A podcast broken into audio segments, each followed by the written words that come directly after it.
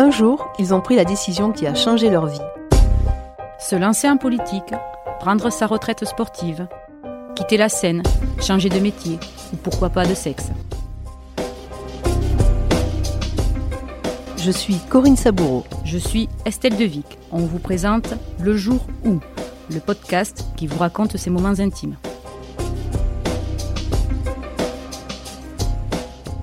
Marine Martin, bonjour. Bonjour. Le scandale de la dépakine, c'est vous? Oui. Vous le portez à bout de bras depuis dix ans, peut-être plus. Vous l'incarnez, vous l'avez fait éclater depuis Poyestre, petite ville des Pyrénées-Orientales où vous habitez. Maman de deux enfants, tous deux atteints de troubles neurologiques, vous avez un troisième bébé, si on peut dire, c'est ce combat que vous menez contre le médicament anti-épileptique la dépakine, un combat également contre l'agence française du médicament qui n'avait pas décelé de risque, un combat surtout contre le laboratoire Sanofi qui commercialise la molécule. Le 4 février 2020, après trois ans d'enquête dans cette affaire d'épakine, le géant pharmaceutique a été mis en examen pour tromperie aggravée, blessures involontaires. C'est sûrement un tournant dans la procédure, on va y revenir, mais d'abord racontez-nous ce jour où vous avez découvert que la dépakine était toxique, quel était un petit peu le drame de votre vie? Oui, en fait, euh, ça a commencé dès la naissance de mon fils en 2002. Il est né avec une malformation euh, génitale au niveau du sexe. Et effectivement, j'avais lu dans la presse des articles sur les fils d'agriculteurs qui avaient ce type de malformation euh, suite à une exposition aux pesticides.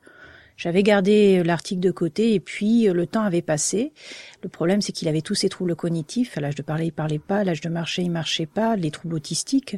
Euh, donc, au bout d'un moment, je, je, me suis dit, mais c'est pas possible. C'est trop de malchance pour être honnête. Et euh, à force de persévérance et de recherche, en fait, un jour, j'ai repensé à cet article. Donc, je me suis dit, tous les jours, je sniffe pas des pesticides. Par contre, tous les jours, je prends un médicament. Donc, j'ai tapé tout simplement dans Google, médicament dangereux pour la grossesse. Et je suis tombée sur le site d'un hôpital parisien, euh, l'Armand Trousseau, le CRAT, ça veut dire le Centre de recherche des agents tératogènes. Et là, je découvre que le mot tératogène, ça veut dire monstre en grec. Donc c'est assez affreux. Et je découvre que le premier médicament le plus dangereux, c'est un antiacnéique, le Roaccutane. Et le deuxième, c'est la dépakine, celui que je prends quotidiennement. On est en 2009. Je me jette sur ma boîte de dépakine, je regarde à nouveau dans la rubrique grossesse, aucune information, consultez votre médecin. Donc là, je, je tombe des nues parce que euh, je me rends compte sur cette sur le site de l'hôpital que tout est marqué, les malformations physiques, donc ça s'appelle un hypospadias, la malformation de la verge dont souffre mon fils, et puis tous les troubles neurologiques. Donc je me dis, on m'a menti, on m'a trompé, on savait et on m'a pas informé. Qu'est-ce qu'ils disent les médecins à cette époque-là, à ce moment-là, et quand vous leur amenez Nathan, votre fils, quand vous l'amenez en visite médicale, quelle est la réaction? La pédiatre qui la, la suivait là au, au CAMS à Saint-Estève m'a dit, bah effectivement, je connaissais l'aspect malformatif, mais pas l'atteinte neurologique. Donc en fait, c'est une découverte aussi pour eux. Euh, ils connaissaient, ils avaient vaguement entendu parler de quelques malformations, euh, mais absolument pas des troubles autistiques, euh, cognitifs, etc. Donc là, ils me disent, moi je sais pas, je suis pas spécialiste, allez à Montpellier faire des tests. Et donc on va m'envoyer à Montpellier faire des tests génétiques pour voir si c'est pas par hasard une maladie génétique autre. Et en fait, à chaque fois, ça revient négatif. Donc par élimination des autres causes possibles, ça ne peut être que la dépakine. Surtout que votre votre fille, votre fille aînée, Salomé, souffre aussi, est atteinte de troubles neurologiques, troubles du comportement. Alors oui, elle, elle est moins atteinte, donc je l'avais pas remarqué dans un premier temps, si ce n'est qu'elle avait un visage un petit peu bizarre, euh, la lèvre supérieure fine, le, le nez un peu épaté, c'est bizarre, ça ressemblait pas aux traits familiaux. Elle était un peu maladroite, gauche, mais c'était pas euh, invalidant autant que son fils, son frère, mon, son frère, pardon. Et donc c'est c'est c'est surtout avec sa naissance à lui que j'ai commencé à m'interroger. Et par la suite, donc je, je mais d'une certaine manière, je vais être longtemps dans le déni vis-à-vis de ma fille parce que d'une certaine manière je me disais il y en a qu'un de touché L'autre, elle, elle, est un peu passée au travers des mailles. Et je, je, surtout parce que derrière, il y a la question, mais qui s'occupera de mon enfant quand je serai plus là, quoi? Et un jour, ma fille, euh, à 10 ans, elle me dit, mais maman, tu sais, moi aussi, moi aussi, j'ai des difficultés à l'école. Moi aussi, j'ai pas d'amis. Moi aussi, on m'embête, etc., etc. Donc, c'est là que je vais prendre conscience réellement qu'elle aussi, elle a besoin de moi. C'est extrêmement dur pour une maman d'entendre ces mots dans la bouche de sa fille. Oui, ça, ça a été, euh, ça a été très, très difficile parce que voilà, déjà que je portais la culpabilité euh, d'avoir d'une certaine manière empoisonné mon fils, savoir que ma fille aussi était impactée, euh, c'était très difficile pour moi à admettre. Vous parlez de culpabilité, mais ce médicament, cette dépakine, vous ne l'avez pas pris comme ça par par choix. Vous l'avez pris pour pour traiter des crises, des crises d'épilepsie. Je suppose qu'à l'époque, il n'y avait pas d'autre alternative. Alors c'est un, médicament vital pour moi. Je, je, je peux pas me passer de médicament. Je suis, je souffrais effectivement d'épilepsie et puis de, de ces grandes crises d'épilepsie et d'épilepsie où on perd conscience, on tombe et on peut se fracasser le crâne sur un trottoir. Donc pour moi, c'est j'ai pas la possibilité d'arrêter le traitement. Certaines femmes le peuvent, moi non. Par contre, est-ce qu'il existait d'autres traitements? Oui. Déjà à l'époque, on m'a mis sous, sous des paquines en 1978, donc ça remonte à quelques années. Il existait euh, d'autres médicaments, euh, le Tegretol, euh, le Gardénal, le Diidan, tous ces médicaments qui sont des vieux antiépileptiques, ils existaient déjà sur le marché. Par contre, euh, bah, c'est vrai que la Dépakine, c'est un, laboratoire français qui le produit, en l'occurrence Sanofi. Euh, c'est un médicament qui marche bien sur plusieurs formes d'épilepsie très différentes. Donc les neurologues, les spécialistes l'adorent euh, parce qu'ils sont sûrs de stabiliser la patiente, quelle que soit la forme d'épilepsie. Donc c'était celui, le blockbuster. Dans les autres médicaments, il y avait des contre-indications? Non, euh, sur euh, sur aucun des médicaments antiépileptiques et puis sur la dépakine en particulier, il n'y avait aucun risque particulier euh, pour pour la grossesse. La seule chose qu'on m'avait informé à l'époque, c'était attention, vous risquez un spina bifida, une malformation de la colonne vertébrale. Et on m'avait dit mais ne vous inquiétez pas, Madame Martin, prenez de l'acide folique, donc de la vitamine B9, trois mois avant, six mois pendant, et tout ira bien. Et donc j'ai fait vraiment ce que les médecins m'ont dit. Et, et, effectivement, il n'y avait pas de cette malformation là, mais il y avait tous les autres problème, quoi. Donc en fait, le rapprochement entre la dépakine et le handicap de, vos enfants, c'est un coup de massue, je suppose. Ouais, un choc. Un choc. À cette époque-là, vous travaillez, vous êtes mm. quand même prise par ailleurs aussi, et vous décidez de changer de vie du jour au lendemain presque de tout arrêter, de créer une association. Oui, il y a, y a, y a l'année de, de, choc euh, tout, pendant tout 2009-2010. Euh, euh, je me dis mais voilà qu'est-ce que je vais faire? Et puis je le rencontre un peu dans mon livre Des paquines, le scandale, je pouvais pas me taire qu'en fait dans la nuit du 31 décembre 2010 au 1er janvier 2011, je fais un cauchemar, je rêve que j'assiste à un viol dans le métro et que je bouge pas. Et je me réveille en sursaut en me disant mais tous les jours des enfants vont naître sous des paquines, toi tu sais tu ne fais rien, c'est non assistance à personne en danger. Et c'est là que je, je décide de, de créer la PESAC et effectivement et d'alerter. Vous êtes une lanceuse d'alerte Oui, bah disons que en fait 2011 sera pour moi l'année d'un tournant parce que je vais voir Irène Frachon à la télévision. Donc effectivement là je me je m'arrête de faire ce que je fais pour écouter son franc-parler que j'adore. Euh, voilà et puis effectivement je je vois ce jeune avocat parisien qui fait trembler le laboratoire euh, Servier en l'occurrence dans l'affaire Mediator et c'est là où je me dis bon si tu t'attaques à un laboratoire aussi puissant, il faut pas que tu prennes un petit avocat local, il faut un avocat spécialisé dans le droit du médicament. Et c'est comme ça que je vais partir, que je vais contacter son avocat et que je vais partir dans une procédure judiciaire. Là, vous démarrez par un procès au civil, d'abord, puis au tribunal administratif. Vous enchaînez les procédures, en fait, jusqu'au pénal. Oui, comme je dis, si on me ferme la porte d'un côté, je rentrerai par la fenêtre. Donc voilà. Donc euh, effectivement, la voie pénale, c'était pas la voie de prédilection, hein, parce qu'il faut bien comprendre que pénal, il faudrait démontrer une volonté délibérée de nuire. Or, je ne pense pas, euh, en toute honnêteté, que le laboratoire a voulu, euh, voilà, rendre handicapés des enfants. Par contre, qu'il ait menti, trompé, euh, parce que le but, leur but, c'est de vendre un médoc. Là, oui. Et donc que le, bien-être des patients, ils s'en fichaient, franchement, honnêtement. Voilà, l'important, c'était de le vendre le plus possible leurs médicaments sans indiquer l'effet secondaire grave chez la femme enceinte.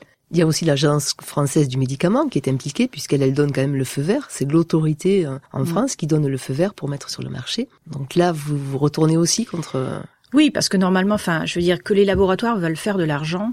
Bon, c'est pas très nouveau comme comme info, mais effectivement, on a un gendarme du médicament qui est l'agence euh, la NSM euh, et ils auraient dû rappeler au laboratoire que ce médicament était très toxique chez la femme enceinte, qu'il ne devait pas être prescrit, etc. Ils auraient dû euh, communiquer beaucoup plus là-dessus, faire des recherches, imposer au laboratoire des analyses supplémentaires parce que faut quand même rappeler qu'on ne teste jamais un médicament chez la femme enceinte, donc il n'y a pas d'études cliniques hein, dans ce genre de, de dossier.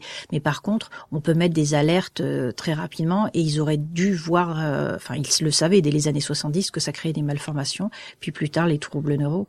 Surtout que Sanofi commercialise la dépakine depuis les années, depuis 1967, je crois, donc ça fait plus de 53 ans. Donc euh, c'est quand même y avoir d'autres cas, il y a dû y avoir des retours avant vous. Oui, euh, après rapidement, quand je suis allée chercher dans la littérature scientifique, je me suis aperçu qu'ils avaient effectivement fait des tests sur les animaux. Donc là, ils avaient vu les malformations. Et puis très rapidement, après la naissance des enfants, il y a eu des retours quand même. Enfin, euh, quand il y a des malformations, on signale. Il y a des registres. Et dès 1982, il y avait une docteure, docteur Gnanzia Robert, qui avait signalé les malformations de la colonne vertébrale. Mais derrière, ça n'a pas suivi. Rien. Rien. Euh, ni dans les notices à destination des médecins et ni à destination des patients encore moins. En fait, au fur et à mesure, ils vont modifier quelques petites choses, mais à chaque fois, c'est pour les médecins et ils vont minimiser en disant il y a qu'un pour cent euh, de malformation de la colonne vertébrale, euh, tous les troubles autistiques vont être passés sous silence et il va falloir attendre euh, bah, 2000, enfin qu'avec mes homologues anglaises en 2013-2014 on obtienne la réévaluation, la modification des notices pour faire apparaître les 30 à 40 de risque d'avoir un enfant autiste avec ce médicament et les très exactement 10,7 de probabilité d'avoir un enfant avec des malformations graves.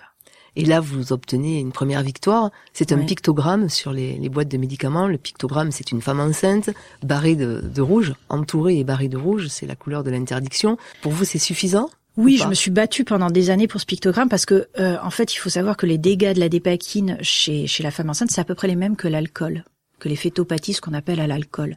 Donc, euh, quand moi je voyais ces, ces logos euh, fleurir sur les bouteilles euh, d'alcool, je me dit mais pourquoi il y en a sur l'alcool et pas sur le sur les médicaments? Donc, très rapidement, j'ai demandé à l'époque, c'était les Marisol Touraine qui était au ministère de la santé, de faire de faire modifier ça.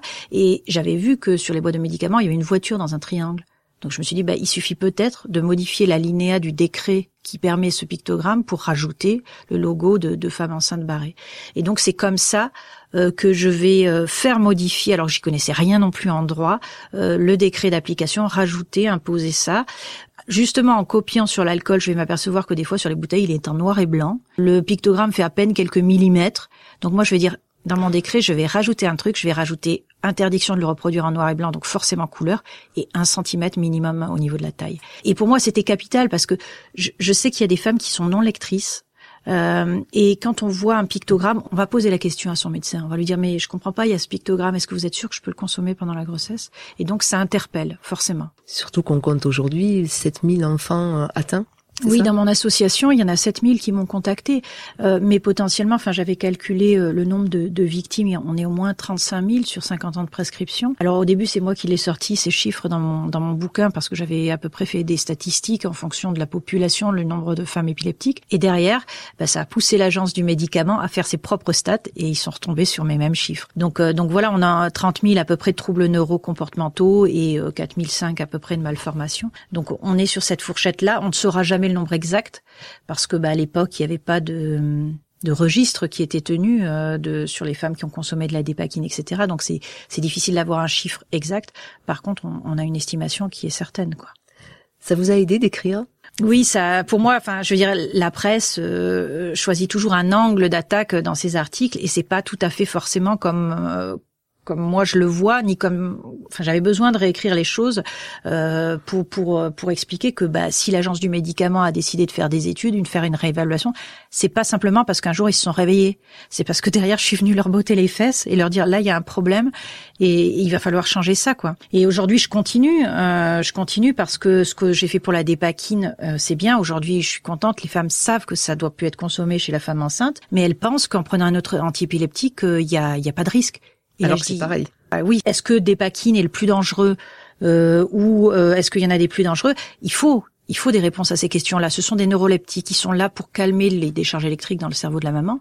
Donc, il tape aussi sur le cerveau du développement, en développement dans le, dans le vent de la mer. Donc, les femmes pensent qu'elles prennent un antiépileptique et qu'il n'y a pas de risque. Eh ben non. Euh, donc, depuis euh, les laboratoires qui produisent, parce qu'il y en a à peu près 24, hein, ont, mis eux aussi des pictogrammes sur leur boîte de médicaments. Donc, ils ouvrent un peu le parapluie. Mais c'est pas suffisant. Il, il, faut un pourcentage. Une femme qui veut avoir une famille, un bébé, elle se dit c'est possible, etc. Même si je suis épileptique, même si je prends un traitement. Sauf que quand on est sur à 30 à 40 de, de probabilité d'avoir un enfant euh, autiste, ben non, le risque il est plus raisonnable Quoi. Donc il faut absolument que ces, ces pourcentages soient affichés sur les autres boîtes de médicaments. Mais il faudrait aussi que les, les chercheurs peut-être travaillent à un médicament qui n'est pas d'effet, euh, aucun effet secondaire et qui traite l'épilepsie euh, complètement. Oui. Alors euh, tout ce travail-là, je continue à le faire et je serai encore reçu le 23 le 23 mars prochain au ministère de la Santé avec l'Inserm.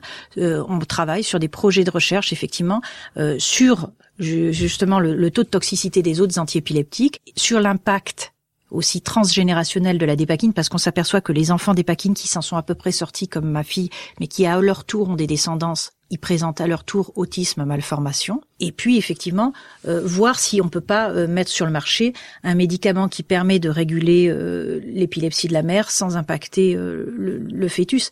Mais par contre, je me suis rendu compte au fil des, conversations que j'ai pu avoir les, avec les autres mamans que, bah, premièrement, il y avait beaucoup de femmes qui n'étaient plus épileptiques. Elles avaient une épilepsie juvénile et pourtant elles continuaient après à prendre leur traitement. Euh, donc elles auraient pu éviter de consommer ce médicament euh, pendant la grossesse. Il y en a d'autres bah, qui n'ont une épilepsie que de type absence, où elles bug pendant 30 secondes, et puis voilà. Donc dans ce cas-là, c'est pas dangereux euh, d'avoir une, une, grossesse sans traitement. Et puis, il y a les mamans comme moi qui peuvent pas se passer de médicaments. Moi, j'ai dû renoncer à une, une, troisième grossesse parce que je ne faisais pas confiance, même si j'ai arrêté de prendre la dépakine parce que je pouvais plus supporter de voir ce médicament euh, tous les jours. Donc aujourd'hui, j'en ai un autre du laboratoire UCB. C'est pas mieux. Le laboratoire UCB, pour la petite parenthèse, c'est le scandale d'Istilben, un autre euh, médicament toxique pour la femme enceinte. Donc, ils ont tous leur casserole. Mais par contre, c'est vrai que c'est important que, que les femmes soient au courant, soient informées et je trouve que vraiment, on manque d'informations, on se rend pas compte que les médicaments à la grossesse, il faut pas quoi. En règle générale, les médicaments sont toujours contre-indiqués, quels qu'ils soient, pendant les grossesses. Voilà, même un doliprane, il faut éviter. Votre livre s'appelle Je ne voulais pas me taire, édition édition Lafon. Au-delà de ce livre, votre combat continue. Les mises en examen, on va les rappeler de, de Sanofi, mises en examen pour tromperie aggravée et blessures involontaires. Est-ce que pour vous, il manque l'homicide involontaire? Oui, parce que forcément, j'ai eu plein d'appels euh, de, de, mères qui pleuraient parce que leur enfant était décédé, ils n'avaient pas survécu aux malformations graves. Quand il y a des malformations cardiaques ou même du, du crâne qui sont très très développées, euh, il y a eu beaucoup de décès. Enfin, moi, j'en ai répertorié une centaine. Et, et, et, ces mères, elles sont dans la douleur. Et c'est vrai que c'est difficile de demander réparation parce qu'on leur dit, bah oui, mais vous, vous avez plus d'enfants, donc euh, vous vivez pas le calvaire qu'on vit au quotidien. Mais, mais ce deuil, il est, il est impossible à faire, surtout que certaines d'entre elles n'ont pas pu avoir d'autres enfants. Donc euh, c'est absolument important que Sanofi soit aussi euh, mis en examen pour homicide involontaire, euh, parce qu'il y, a il y a eu des morts et on, on le dit pas assez pour la dépakine. La dépakine a tué. Sanofi doit réparer. On ne répare pas une vie, c'est évident. Mais il faut, reconnaître, il faut reconnaître. Ces, ces, femmes sont dans la douleur euh, et il faut absolument que ce soit reconnu symboliquement. La condamnation est importante. Euh, effectivement, le, montant de l'indemnisation, euh, il faut pas s'entendre à beaucoup. Je, je, préviens ces femmes-là parce qu'il y a eu des jurisprudences dans d'autres domaines. Euh, les sommes sont, sont des fois dérisoires. Enfin, ça c'est même pas, je crois, 10 000 euros. Mais symboliquement, pour ces femmes, il faut qu'on reconnaisse que leur enfant est mort à cause de la dépakine et pas euh, à cause d'elle, parce qu'il y a cette culpabilité d'avoir pris ce traitement. On vit avec toute notre vie et c'est vrai que si on reconnaît que Sanofi est responsable de ces enfants décédés, de, du handicap de nos enfants, euh, c'est important. Ça nous permet, nous, de nous reconstruire après derrière. Pour vous, en tout cas, ça a été extrêmement important. C'était oui, capital. Euh, clairement, euh, le combat que je mène tous les jours au sein de l'association APESAC, c'est une manière pour moi de réparer euh, le mal que j'ai fait à mes enfants, même si je ne savais pas. Et puis, c'est le moyen d'essayer de, sauver des vies. Il y a des mamans qui m'ont remercié parce que grâce à l'alerte que j'ai lancée, ben, elles ont pu arrêter le traitement. Elles ont aujourd'hui des enfants en bonne santé et, et je, je, suis fière de ça. Et voilà, ça me fait du bien de, de savoir que j'ai aidé, j'ai contribué. Donc aujourd'hui, ça, ça me permet un petit peu d'avancer, même si dans mon cas personnel, ça ne résout rien. Vos enfants aujourd'hui ont une vingtaine d'années mhm, ma fille euh, a 20 ans, mon fils 17, euh, s'épanouit, elle est à l'université de Perpignan, euh, voilà, elle, a même sorti elle aussi un bouquin, Les accords de Galéo. je suis fière, voilà, donc je, suis contente aujourd'hui. ma fille Salomé s'en sort plutôt bien. Elle veut avoir des enfants? Oui, donc c'est pour ça que ce combat, voilà, il est important pour moi. Je, je lui ai promis de lui apporter des, des réponses à ces questions-là. Euh, voilà, donc j'ai encore quelques années devant moi, j'espère. je pas... Mais j'espère devenir un jour grand-mère, oui, euh, tout à fait. Par contre, mon fils, c'est plus compliqué. Euh, sur certains points, euh, la maladie s'est aggravée. Il est à, son tour devenu épileptique, alors que dans mon cas, c'est pas une épilepsie euh, héréditaire. Donc voilà, je sais que la dépakine, on se rend compte qu'il y a plein d'enfants issus de grossesse ou d'épakine qui développent par la suite une épilepsie. Euh, donc euh, c'est forcément euh, lié. J'espère que ce sera reconnu comme étant un lien de causalité, comme on dit. Donc là aussi, il y a encore des, cheveux, enfin des, des, batailles à mener au niveau des expertises pour faire reconnaître certains dommages qui, pour l'instant, ne sont pas encore imputés à la dépakine. Mais vous allez les faire reconnaître. On connaît votre pugnacité, votre combativité. Et vous faites partie d'ailleurs de commissions. Euh, oui, alors euh, effectivement, quand euh, bah, au début mes contacts avec l'agence du médicament ont été ardus, difficiles. Aujourd'hui, on travaille bien ensemble, mais c'est vrai que quand ils ont lancé un appel à projet pour dire, bah voilà, on a besoin de patients experts, je me suis dit bon, je vais postuler, mais jamais ils me prendront, je suis tellement pénible. Eh ben si, ils m'ont retenu. Et récemment, je, enfin il y a, y a même pas un mois de ça, je reçois un courrier en recommandé Là, je me dis, oulala, ça sent mauvais, qu'est-ce que je vois? Sanofi, un tribunal de Montreuil à Paris, Sanofi attaque l'agence du médicament pour me faire virer, en disant, il y a des conflits d'intérêts, Madame Martin, euh, elle a déjà œuvré pour les pictogrammes, les machins, euh, il faut la virer. Et euh, bon, le directeur apparemment de l'agence, dans un premier temps, a dit non à l'amiable, et puis ils sont quand même allés jusqu'au tribunal administratif attaquer l'agence du médicament pour me faire virer. Ils me harcèlent, ils me Enfin, ils font tout, ils m'intimident par tous les moyens possibles et imaginables pour essayer de bah, d'enlever finalement l'influence que j'arrive à avoir. Mais enfin, c'est c'est un travail, quoi. Je veux dire, j'apporte à chaque fois des éléments pour faire euh, effectivement euh, modifier les médicaments euh, tératogènes, donc phétotoxiques. Et bien sûr, dans ces commissions, on parle de euh, de la dépakine et des antiépileptiques, mais pas que. Enfin, la, la, dernière réunion traitait beaucoup sur les antidouleurs, quoi, et sur ces médicaments qui ne doivent pas être prescrits non plus chez les femmes enceintes. Donc, euh, donc voilà. Euh, et puis c'est ridicule parce que, euh, comme vous l'avez dit au début de l'interview, euh, j'ai attaqué l'agence du médicament au tribunal administratif. Oui, vous l'attaquez également. Voilà. Vous n'avez pas attaqué que Sanofi. Non, donc j'en veux pas particulièrement. Enfin, voilà, je, je, je, sais que les, les responsabilités sont multiples et il n'y a pas un gros méchant. c'est une série d'acteurs qui ont fonctionner principalement euh, alors les uns par intérêt du gain, par les autres par fainéantise, euh, parce qu'il fallait pas fâcher un gros laboratoire euh, qui, qui, emploie énormément de personnes en France. Donc euh, voilà, c'est une question complexe et ce sera au juge de trancher les responsabilités face à ce géant pharmaceutique qui manifestement là vous êtes dans, dans l'œil du cyclone en quelque sorte. Vous vous sentez euh, comment? Un petit petit scarabée face à l'énorme montagne ou euh, David contre Goliath. Euh, oui, euh, oui, on se sent tout petit, surtout que, enfin voilà, on, on a très peu de moyens euh, au sein de l'association. J'ai une salariée pour m'aider, euh, mais mais on est on est petit face aux puissants géants pharmaceutiques. Ben je fais ce que je peux avec les moyens que j'ai, mais mais j'y crois, j'y crois. Pour l'instant, j'ai eu des victoires, j'ai réussi à, à, faire bon tout ce dont on a parlé. J'ai mis en place un fonds d'indemnisation quand même qui est spécialement dédié aux victimes de la dépakine, pour lequel chaque année l'État met 77 millions d'euros d'argent public pour indemniser les victimes. Alors effectivement, quand Sanofi est reconnu responsable l'État demande à Sanofi de payer. Bon, Sanofi ne dit c'est pas de ma faute, c'est de votre faute parce que vous m'avez donné l'autorisation de mise sur le marché. Euh, donc aujourd'hui, c'est malheureusement encore l'État qui indemnise ces familles. Il se renvoie la balle. Voilà, mais euh, je veille au grain, je veille à ce que euh, l'ONIAM, qui est donc euh, l'Office national des, des, accidents médicaux, se retourne bien contre Sanofi pour aller récupérer notre argent public. Donc voilà, je je, je surveille tout ça et je, je, veille au bon fonctionnement et, et, et j'y crois parce que Irène Frachon, donc dans le scandale Mediator, reste un modèle pour moi. Je vois qu'aujourd'hui, euh, le procès pénal est toujours en cours. Il se terminera au mois d'avril. Euh, et elle est un modèle. On voit que Goliath euh, peut céder. J'espère qu'elle gagnera. Et moi, j'y crois dans ce procès-là. Et je pense que ça va faire trembler l'industrie du médicament de, de démontrer qu'effectivement, des patients peuvent gagner quand même face à des géants. Quel conseil donneriez-vous à une jeune femme atteinte d'épilepsie et qui souhaite avoir un enfant? Qu'est-ce qu'elle fait? Alors ça, c'est une question euh, très compliquée. Euh, premièrement, il faut il faut qu'elle sache que tous les antiépileptiques sont phétotoxiques. Je peux pas lui répondre euh, quel pourcentage pour chaque médicament, mais c'est justement ce que je veux obtenir. Puis bien sûr, en discuter avec le neurologue, mais ne pas croire toujours toute l'information qui est donnée, se poser des questions, aller chercher l'information et puis bah, de contacter bien sûr la PESAC parce que on a quand même suffisamment d'éléments aujourd'hui sur les autres antiépileptiques pour lui donner certaines, euh, certaines pistes. Merci Marine. Je vous en prie, merci.